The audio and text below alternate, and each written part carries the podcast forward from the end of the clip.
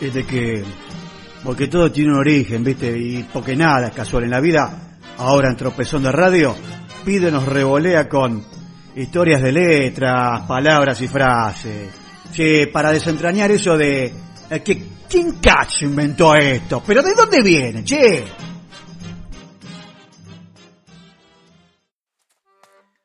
Muy buenas noches para todos y todas. Martes de pandemia como siempre y comenzando otra entrega más de este clásico de martes aquí en Nada Casual Tropezón de Radio por la Freeway, la 90.7, la radio independiente del oeste. Capítulo del libro Historias de letras, palabras y frases. Siempre como citamos con la debida licencia, los permisos, copyright del libro del título homónimo del autor, periodista y escritor Daniel Malmaceda. La entrega del día de la fecha se intitula, señoras y señores, Diarios y Pasquines. Y cuenta que a fines del siglo XIX, Estados Unidos iniciaba una política expansionista y avanzaba hacia el Caribe y al Pacífico. Quería ampliar de esta manera su territorio en Hawái y Filipinas, además de Cuba y Puerto Rico. Aquellas maniobras derivaron en el enfrentamiento con España conocido como la Guerra Hispanoamericana, aunque después quedó etiquetada en la historia como Guerra Hispano-Estadounidense. El conflicto potenció otra batalla, sí, pero en otro plano, que hacía tiempo se libraba, pero en vez, justamente, del campo de lucha, era sobre ríos de tinta y kilos de papel. Esta batalla encarnizada desde el plano de la gráfica era entablada por dos diarios neoyorquinos, a saber, el New York Journal del director dueño William Randolph Hearst y el New York World de Joseph Pulitzer. Sí, Pulitzer, el mismo que lleva el nombre de los famosos premios establecidos en 1917, que son aquellos galardones para los logros del periodismo impreso o ahora en esta época de Internet, de la web, la literatura y la composición musical en el gran país de Disney. Seguimos entonces que el gran objetivo de estos dos popes de prensa, Hertz y Pulitzer, como decíamos, era con un solo objetivo. ¿Quién vencía a quién? Para lograrlo no escatimaban acciones. Desde la reducción del precio de tapa hasta los títulos tremendistas, impactantes en sus portadas y con letras de molde bien grandes y en negrita. Pero atención que la manzana de la recontra discordia surgió en tiempos de la mencionada guerra y fue provocada por un pibito, sí, un nene que usaba un pijama de color amarillo, aunque en un principio era simplemente dibujado en blanco y negro, claro está, por el estilo de las tapas y de los impresos diarios de la época. Nos referimos al niño al que llamaban The Yellow Kid, o sea, en español, justamente el chico amarillo, el personaje que Richard Oakalt publicaba en forma de tira de cómic en el diario de Pulitzer, en el diario El New York World. La pilcha del pibito, esa especie de camisolín color banana que tenía tal personaje, transitaba por las calles de la ciudad llevando inscripciones muy graciosas. El éxito de la tira fue inmediato.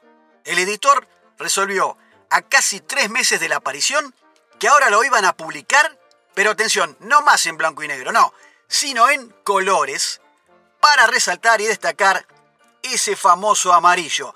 La popularidad de Yellow Kid puso en jaque a Hearst, que era el otro director rival del New York Journal, quien en la época de la guerra con España logró torcer la historia y le puso toda la billulla, toda la platita para contratar al autor, al dibujante de The Yellow Kid, que era Richard Oakalt, y así logró que la tira cambiara de diario.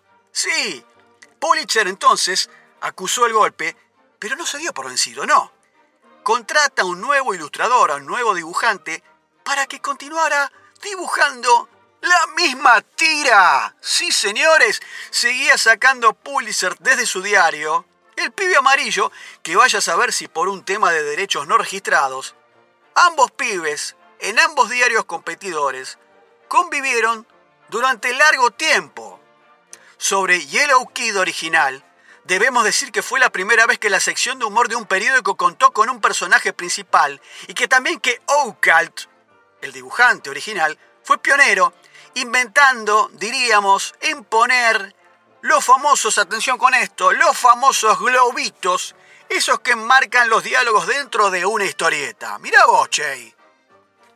Y en cuanto a los editores de ambos diarios, Hearst y Pulitzer, aparece un tercero en escena. Sí, un tercero llamado un tal Erwin Wardman, ahora del diario también de la ciudad de Nueva York, el New York Press, quien comienza a dar el nombre para definir a sus dos sensacionalistas, directores, competidores. Por eso, el tipo inspirado en el cómic de Yellow Kid, en español el pibe amarillo, los empieza a llamar a ambos como los padres de la famosa prensa amarilla. Sí, mirá vos, tal como cita el Mataburros, el diccionario de acá viene la frase prensa amarilla y la historia de este pibe con el camisolín color banana.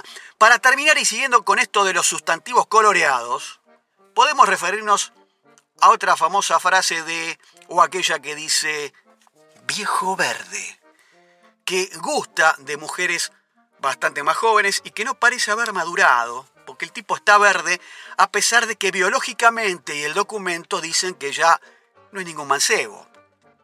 A partir del viejo verde, los chistes subidos de tono se denominan también chistes verdes. Muy interesante realmente esto de que uno siempre dice, uy, mirá, este, este diario sensacionalista, qué, nota de prensa amarilla. Bueno, todo esto viene de aquellas épocas de la guerra eh, hispano-estadounidense. Bien amigos, doblando la curva, cerrando ya la última parte, última vuelta de este capítulo de martes. Oferta 2 por 1 como siempre. Y vamos con la primera frase abriendo comillas que es ser un vándalo. Sí, ser un vándalo es aquella expresión que se aplica al tipo que comete acciones propias de gente salvaje y desalmada. El origen de esta expresión fue ciertamente casual, pero nada casual. En plena Revolución Francesa, cuentan los estudiosos de estas cuestiones, había un tipo que se llamaba Grégoire de Troyes, obispo de Blois, escandalizado por el continuo saqueo de iglesias, que dirigió entonces un discurso a la convención republicana en el que a falta de palabras suficientemente figuradas o expresivas con qué calificar tamaños hechos, acudió a la referencia histórica del recordado saqueo de Roma, tildando de vándalos a los protagonistas de los disturbios anticlericales. Sin embargo, pese a que el vandalismo es ya una figura retórica totalmente aceptada, no es muy exacta a los ojos de la historia, pues los vándalos, sin ser un pueblo especialmente civilizado, tampoco destacan por sobre otros respecto de su ferocidad o barbarie. Aquí tenemos que citar una postilla interesante que los vándalos fueron uno de los tantos pueblos germanos de la Europa central que habitaron las regiones ribereñas del mar Báltico, en lo que hoy serían las actuales Alemania y Polonia, y que fueron entonces algunos de los pueblos bárbaros que invadieron y saquearon Roma en el año 455 después de Cristo. Vamos entonces con la última del día. Y la última frase del día de la fecha es, abrimos comillas, los mismos perros con distinto collar. Esta frase proverbial con la que se da a entender que solo cambia la apariencia de las cosas y no su esencia, parece haber nacido allá por el año 1821, cuando el gabinete de Valdemoro Feliu, en tiempos del rey Fernando VII en España, sustituyó al de Argüelles, lo cual fue contemplado por todos los analistas como un cambio de personas, pero no de ideas ni actitudes. Por esas mismas fechas se cuenta que el rey Fernando, que gobernó en la península ibérica en España. De 1784 a 1833 presidía la parada militar de presentación del Cuerpo de Voluntarios Realistas, tropa que venía a sustituir a la recién disuelta Milicia de Madrid. El rey, sorprendido de reconocer entre los soldados que desfilaban muchas caras conocidas de la antigua milicia que acababa de ser licenciada, se volvió, se dio vuelta y mirando al gentilhombre de guardia le dijo, Pues hombre, son los mismos perros, pero con distinto collar. Y ahí viene entonces la frase esta que decimos, los mismos perros con distinto collar, o aquí, por lo menos, es más usual decir el mismo perro con distinto collar y otras acepciones del estilo que por ahí son este, palabras más, más, más fuertes o más, más insultantes, ¿no? Bien amigos, amigas, hemos terminado otra entrega más, número no sé cuánto de la estadística de este año tan eh, anecdótico y particular de la pandemia como es este 2020, para mm, encender un poco, alumbrar estas cuestiones de las frases y los usos que uno a veces imprime, inserta en una charla de bar o por ahí una charla por ahí, no sé, más culta, una tertulia, donde ustedes quieran para esclarecer, dilucidar estas cuestiones de las frases y los usos, pero sobre todo de dónde viene o quién lo inventó, ¿eh? realmente para comprender un poco más siempre de nuestro rico y vasto idioma español, eh, cómo se originan determinados giros, modismos o acepciones. Amigos, amigas, nos veremos el martes próximo, creador mediante. Un abrazo grande, muy fuerte. Chao.